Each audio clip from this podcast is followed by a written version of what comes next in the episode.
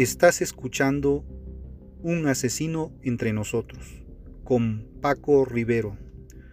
Un análisis criminológico y de la conducta homicida, en el que se analiza a detalle a los asesinos seriales y las razones que los incitan a cometer sus crímenes. Advertencia. Este contenido puede tener un lenguaje sensible para algunas personas y no apto para menores de edad.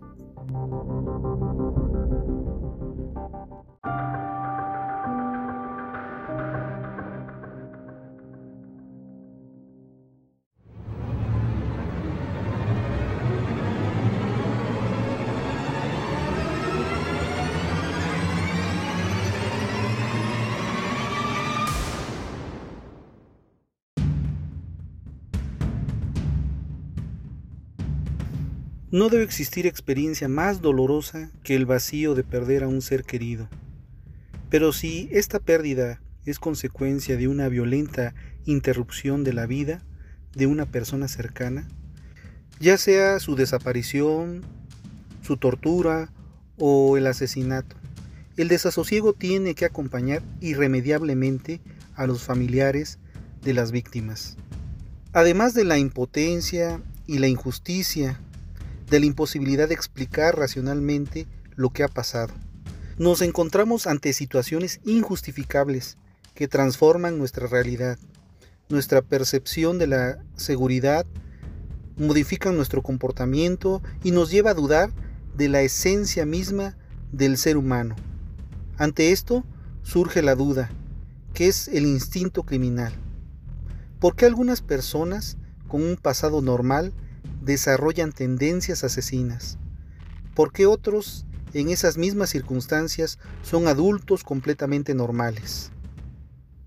¿Qué influencia pueden, pueden hacer cambiar el comportamiento de un individuo hasta llevarlo a cometer las mayores atrocidades? ¿Cómo es posible que un ser humano sea capaz de semejantes infamias? Estas son preguntas que lamentablemente nos hacemos cada vez que oímos que se ha producido un nuevo acto de violencia. Luchar por un mundo mejor es responsabilidad de todos y de cada uno de nosotros. Vivir en un entorno seguro es algo que muchos damos por sentado y entendemos por habitual que en nuestra sociedad, lamentablemente para otros, no existe la seguridad.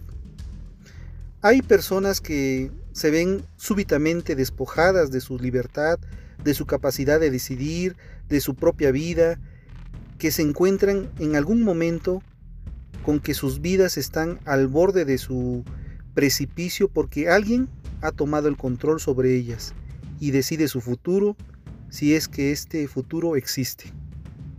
En este podcast de Un asesino entre nosotros se hace Está dedicado a la, difusión de historias reales, de los acontecimientos criminales que han marcado nuestros recuerdos, de aquellos que se siguen produciendo.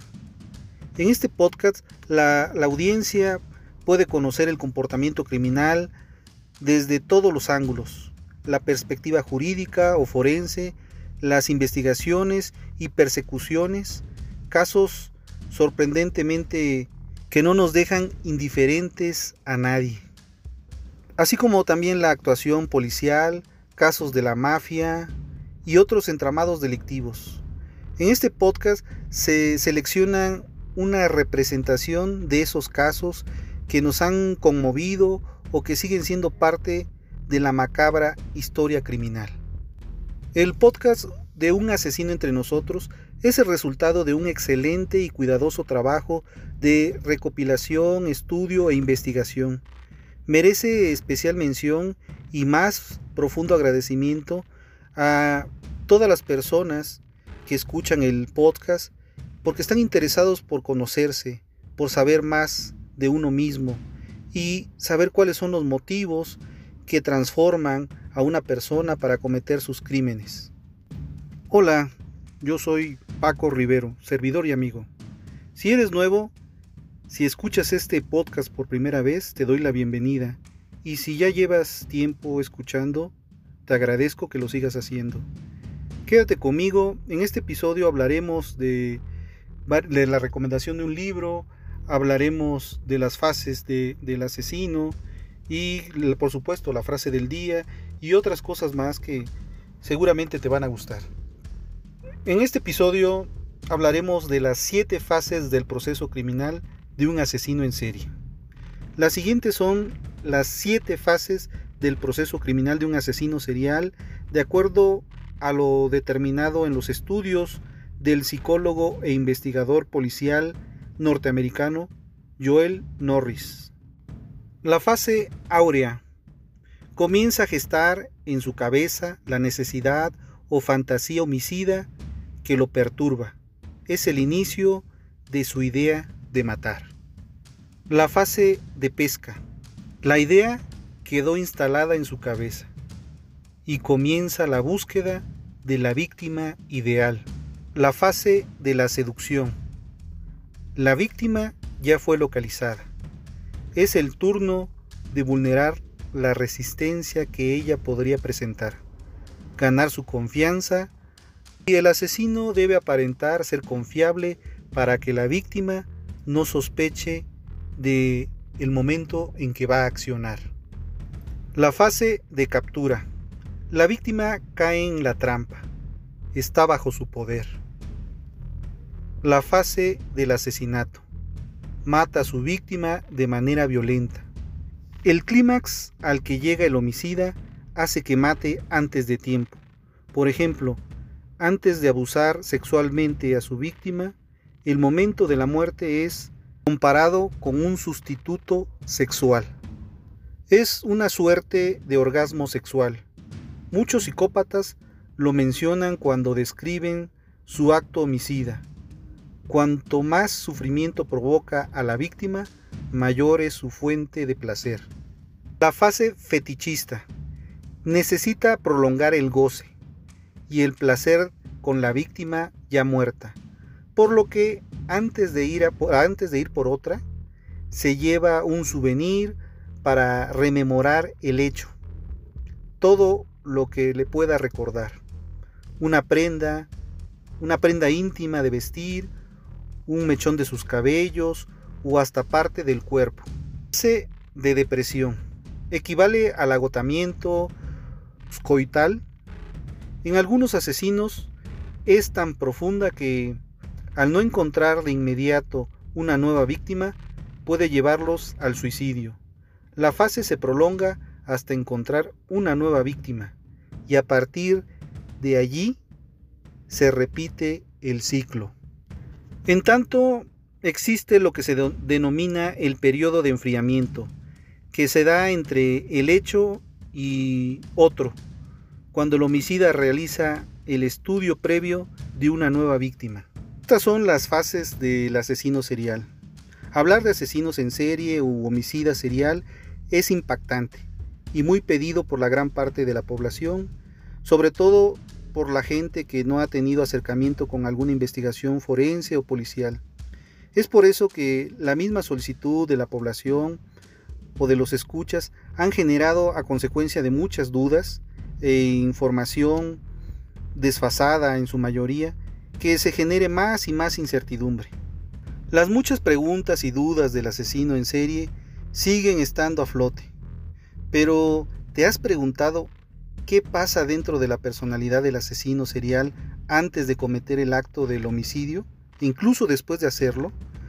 Por el año de 1988, el doctor Joel Norris, psicólogo consejero, consiguió adentrarse en el patrón, a grandes rasgos de la experiencia por la que pasa el asesino en serie típico, antes de concluir su obra, su obra de arte. Sí, eso es para ellos, una obra de arte. Esto no significa que todos los casos sean iguales o que siempre pase lo mismo. Cada caso es distinto y nada se repite.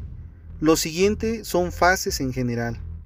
Haciendo su, su investigación en campo con homicidas seriales ya capturados, el doctor Norris encontró ciertos comportamientos adictivos dentro de un ciclo de patrones constantes que constan de siete fases. La fase 1, que es la fase áurea, esta primera fase es el paso principal para un asesino en potencia.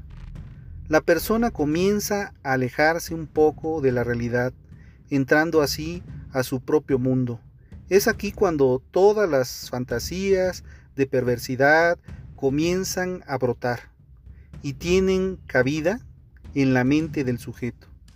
En esta fase, en donde se detonan algunos daños o abusos que sufrieron en alguna etapa de su vida, cada factor endógeno y exógeno está arrojando una sensación a toda su persona, a todo su cuerpo, dándole una dimensión retorcida.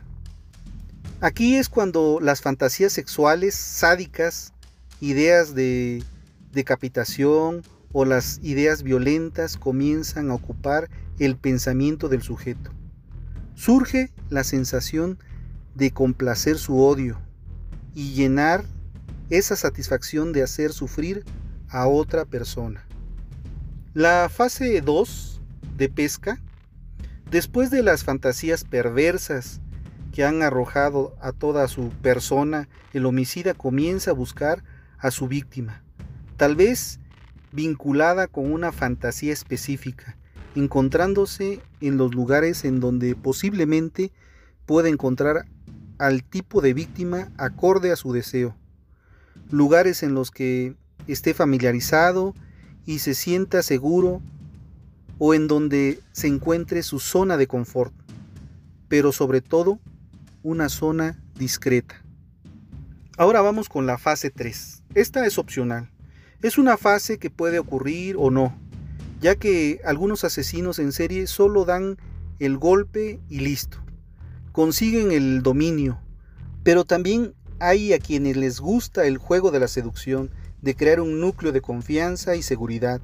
Ese es el mejor anzuelo para muchos. Esta fase refleja mucho de la seguridad del agresor, alguien que no le teme al rechazo porque por dentro sabe que es bueno para generar confianza en la gente, porque es carismático, por lo tanto es más fácil que confíen en su persona y así sea más fácil matarlas y cometer el, algún acto en contra de su persona. Un homicida en esta fase sabe que tiene facilidad social y encanto para no correr ningún riesgo. Ahora hablemos de la cuarta fase, la fase de la captura. Este paso es hacer funcionar la trampa para que la víctima sea presa en ese momento. Es cuando la víctima se da cuenta que van en dirección incorrecta en el automóvil. Cuando la víctima nota que ya no es el sujeto carismático o alegre, ahí es pues cuando el verdadero rostro del asesino comienza a mostrarse. El agresor aprende a la víctima y revela su verdadera identidad, y muy probablemente esta sea la parte con mayor intensidad para el victimario. Fase 5. El homicidio. Aquí el clímax de la historia, la satisfacción y la calma para el homicida. En esta fase puede existir distintos tipos de tortura. Eso depende de la personalidad del delincuente. Si existen tortura de algún tipo, lo siguiente después de eso es acabar con la vida de la víctima, provocando incluso algunos orgasmos espontáneos en su cuerpo. Ahora hablemos de la sexta fase, la fase fetichista. El doctor Norris descubre que esta fase es aquel momento de sensibilidad para el agresor. Es una fase de gran excitación, pero con mucha paz. Podemos encontrar en esta situación los brotes de alguna parafilia, por ejemplo la necrofilia. Algunos homicidas tallan la ropa de sus víctimas en su piel, otros huelen el cuerpo sin vida de la persona. Incluso hay quienes cometen el acto de la antropofagia, canibalismo, entre muchos otros actos que para ellos es de sensibilidad y abundante satisfacción.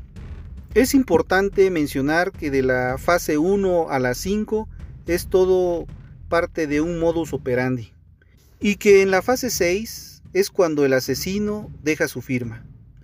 Eso que es innecesario al no haber vida ya, pero que deja una satisfacción enorme en el agresor ya que con ello concluye su acto. La fase 7, fase de depresión. Esta fase puede parecer confusa ya que tenemos entendido que la mayoría de los homicidas en serie carecen de, empatía, de la sensibilidad hacia otra persona, incluso si la persona está muerta. Y si es así, ellos sufren otro tipo de depresión, no de la que estamos acostumbrados a hablar habitualmente. Ellos en este momento pasan un momento de depresión al no sentirse satisfechos ya que su fantasía no se cumplió adecuadamente. Es una depresión por causa egoísta y tan fuerte que incluso en algunas ocasiones intentan suicidarse por no sentirse completamente llenos con el crimen que acaban de cometer. Esta es la fase final del ciclo para así comenzar de nuevo, tratando de buscar la satisfacción completa en la víctima siguiente, una y otra vez. Esta depresión post-homicida es lo que desencadena un nuevo ciclo. Como por ejemplo Ted Bundy confesó que nunca obtuvo lo que esperaba de sus asesinatos y que siempre sintió un vacío y desesperanza después lo mismo confesó Harry Lee, Allinger y muchos otros más. Porque un típico asesino busca satisfacción al cometer un crimen. Sin embargo, siempre querrá más de ese placer y buscará repetir el crimen siguiendo un proceso criminal de las siete fases. Diferentes acontecimientos han sucedido a lo largo de la historia de crímenes y parte de estos hechos se tratan de asesinos seriales. En personas con esta etiqueta destaca que son aquellas que asesinan a tres o más víctimas. El concepto crímenes en serie tiene como característica esencial el móvil como motor del comportamiento del sujeto.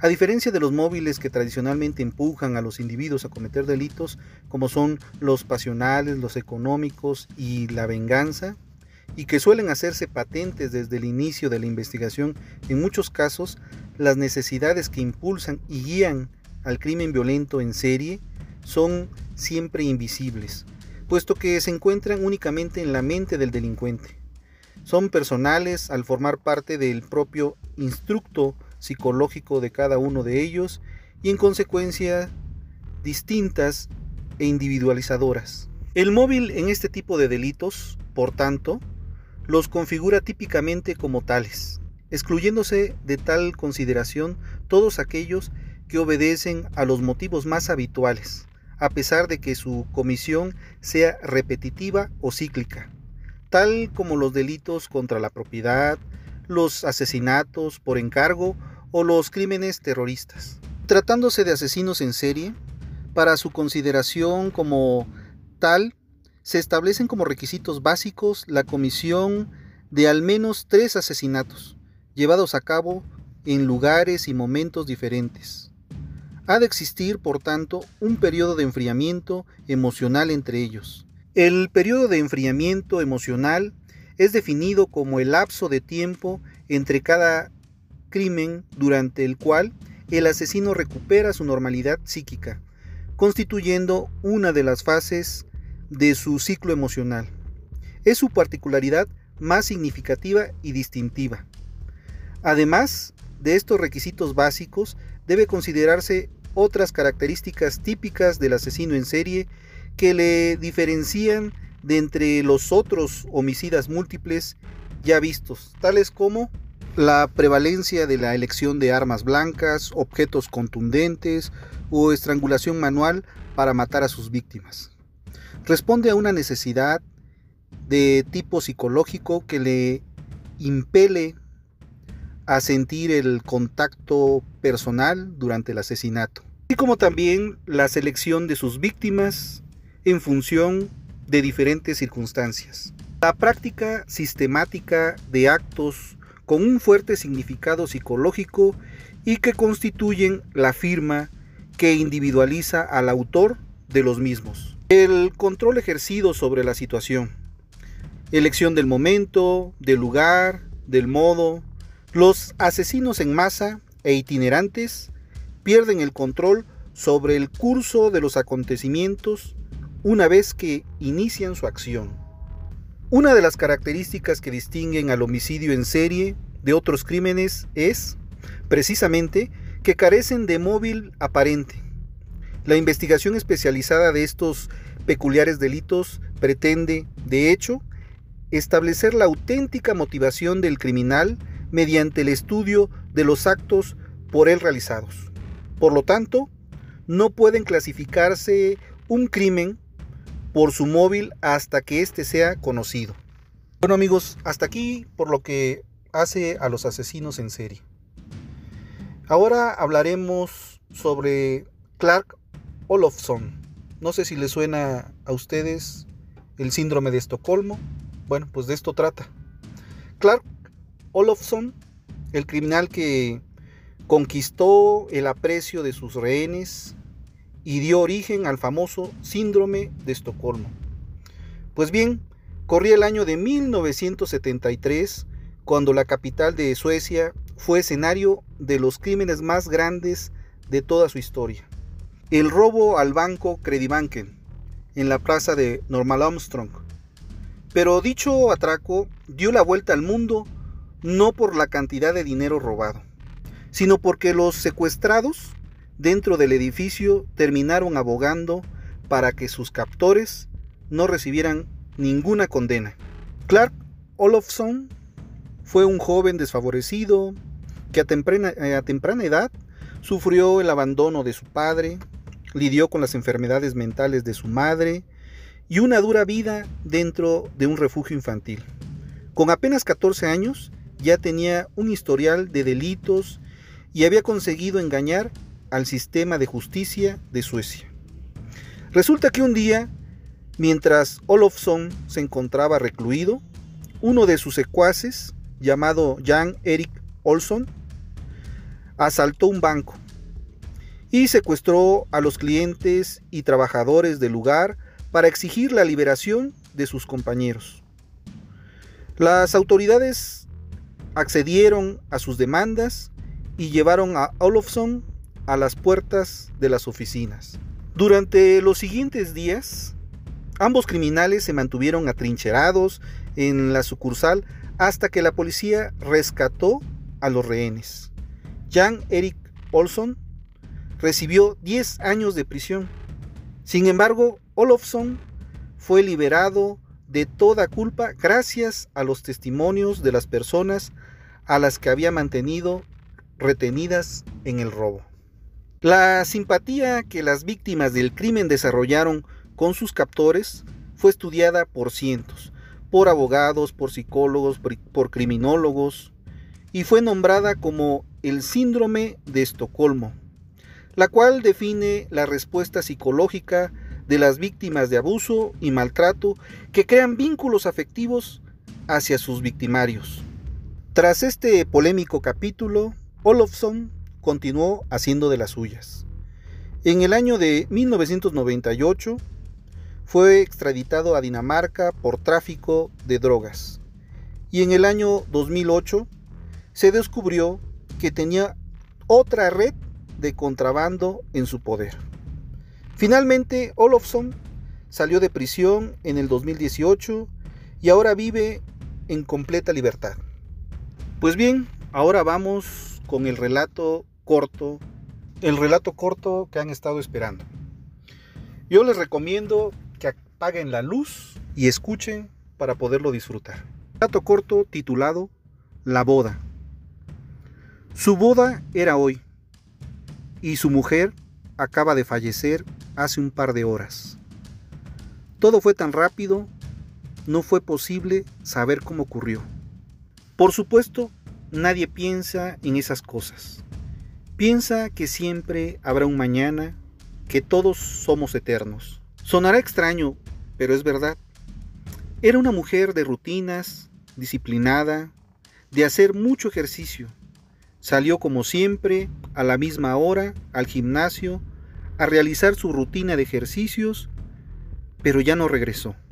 Solo sabe que un carro la atropelló y que después de tanto sufrimiento en el hospital, ella murió.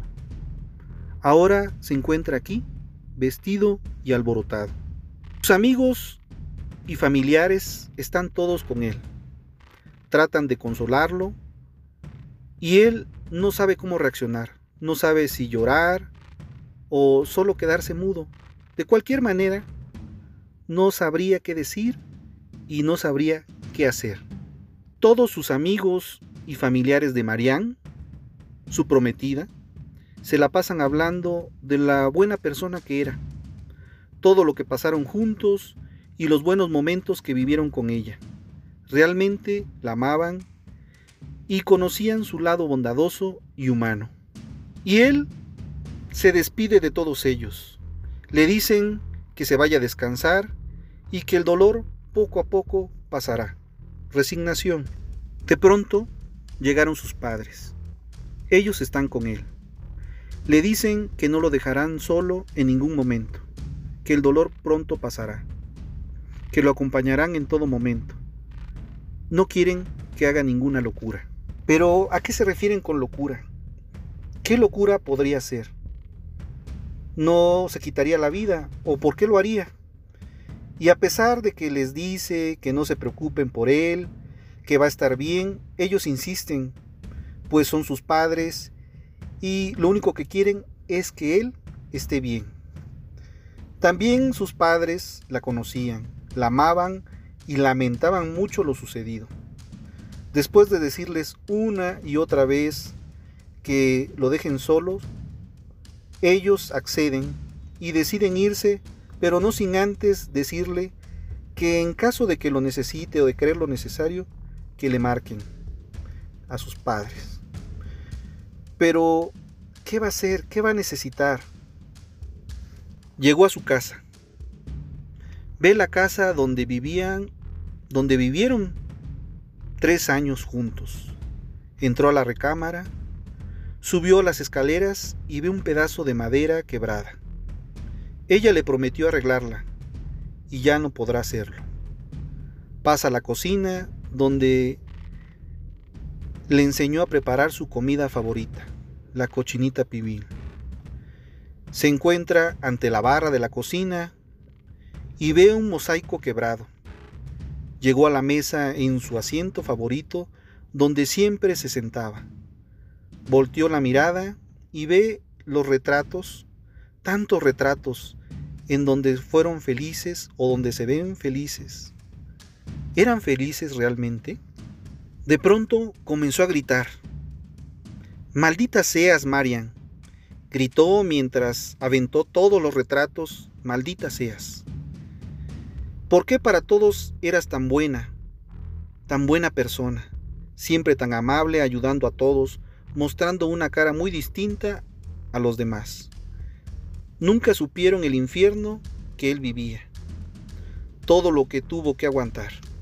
Todo a recordar y volteó a ver la madera de las escaleras destrozada, donde algún día lo aventó y cayó por las mismas escaleras. Continuó su recorrido y pasó por la cocina, el lugar donde le enseñó a golpes que así no se cocinaba, que no le gustaba la comida que le preparaba, que ella merecía todo, y llegó al sillón favorito donde se sentaba a ver sus novelas, donde no podía sentarse y cuando lo intentó alguna vez, le rompió una pierna a golpes.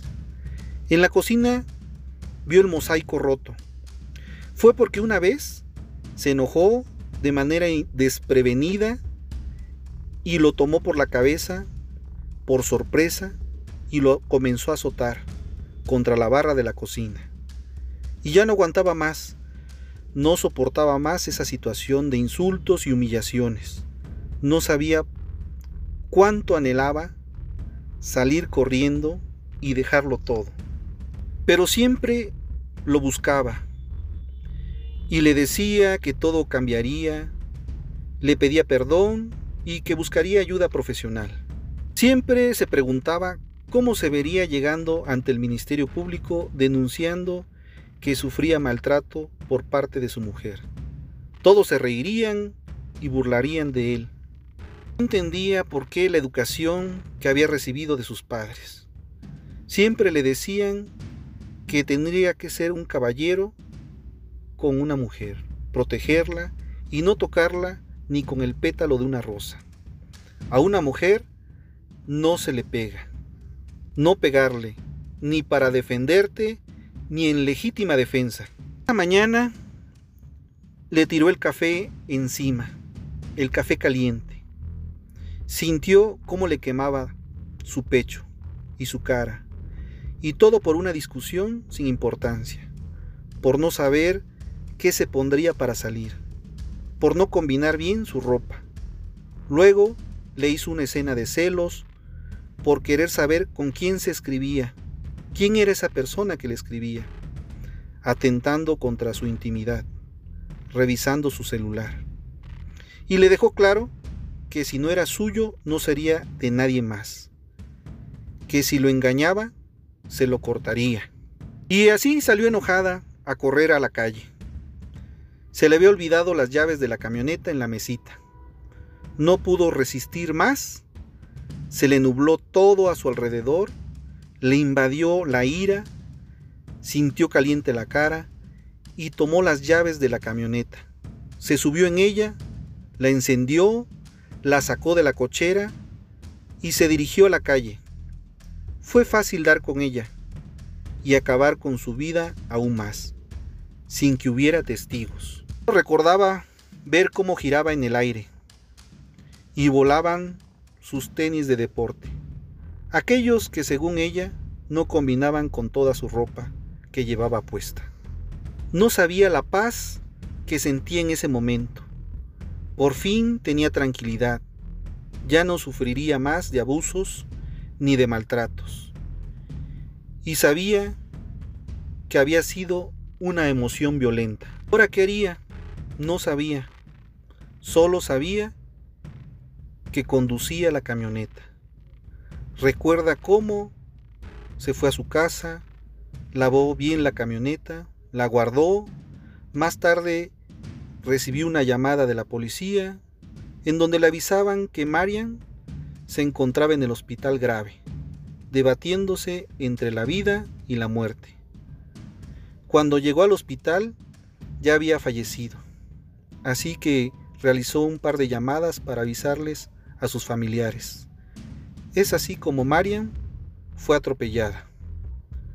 Ahora él siente paz y tranquilidad.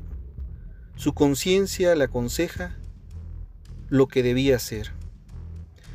Así que se dirigió a la policía para entregarse, pero ya estaba en paz y ella no lo molestaría más. ¿Qué les pareció el relato corto?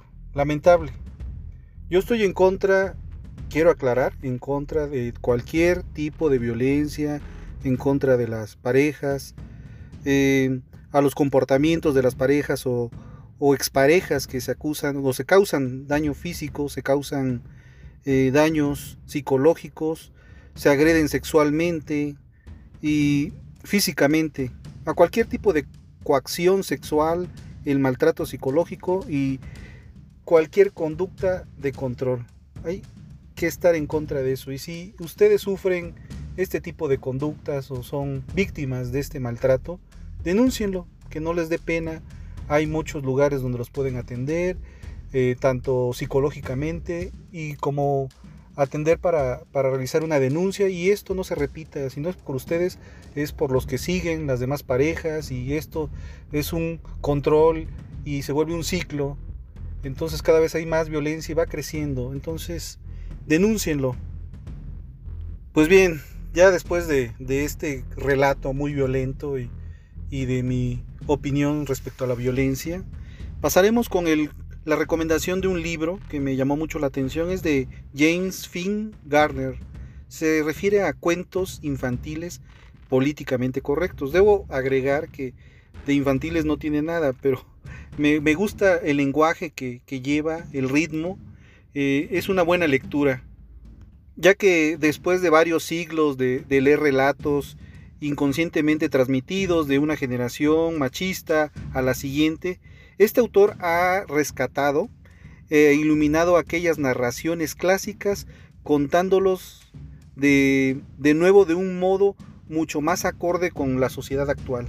les va a gustar el libro. Este libro se rescatan algunos relatos de, de siempre, como los de Blancanieves, La Cenicienta, Los Tres Cerditos y por supuesto Caperucita Roja, que yo se los recomiendo. Por lo menos ese cuento de Caperucita está muy bien adaptado a la, a la modernidad de nuestra sociedad y, establece, lo, establece de una forma con un sentido del humor delicioso, con valores de, de respeto al prójimo, tolerancia, defensa de los derechos laborales y demás causas que hoy tanto se cuidan en las escuelas en una edición de libros infantiles.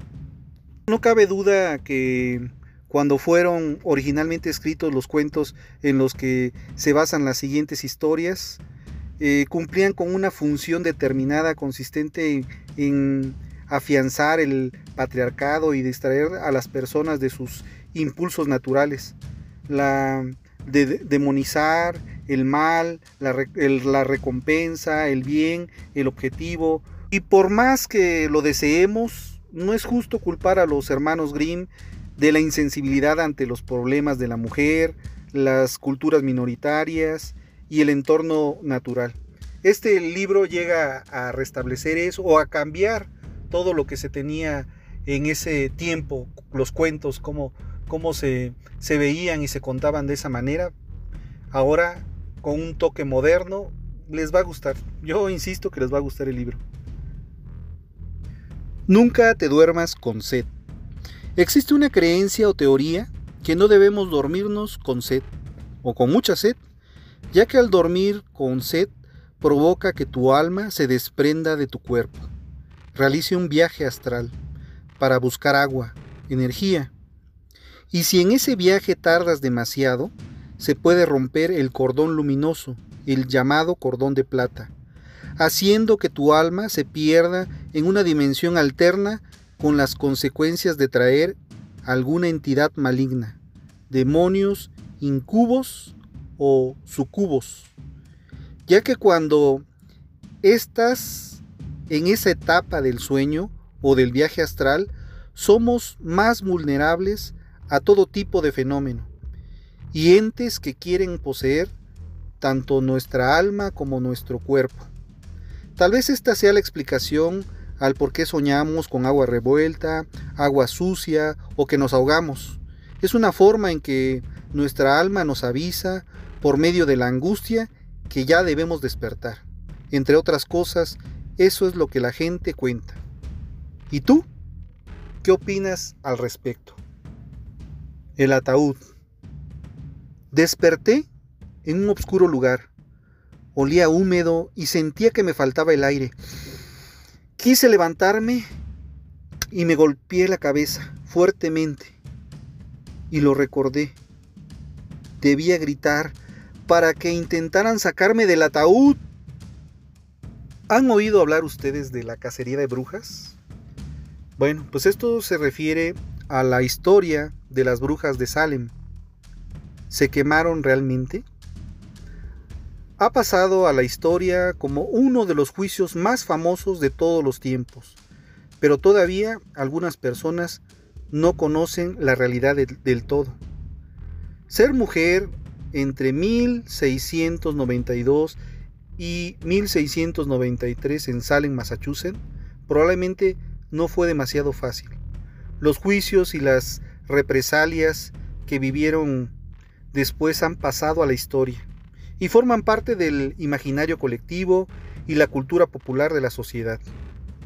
Las brujas nunca pasarán de moda, pues fue en, aquel tiempo tan, tan diferente e incomprensible desde la perspectiva actual que sigue fascinando.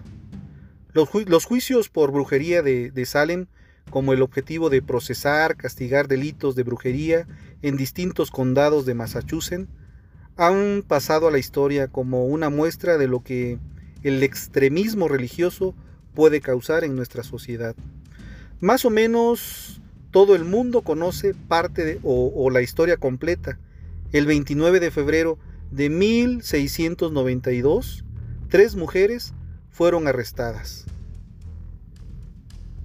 Tituba, esclava en la casa del reverendo Samuel Parris, Sarah Gott, indigente y embarazada en el momento de su arresto, y Sarah Osborne, terrateniente que se había granjado el odio de sus vecinos. Fue el principio, después de las acusaciones, comenzaron a hacerse masivas, pues algunos vecinos las utilizaron para vengarse o solucionar rencillas personales. A finales de 1693, más de 150 personas fueron detenidas y encarceladas. El fenómeno de caza de brujas o cacería de brujas eh, que recorrió Europa, América entre los siglos XV y XVII fue terroríficamente frecuente.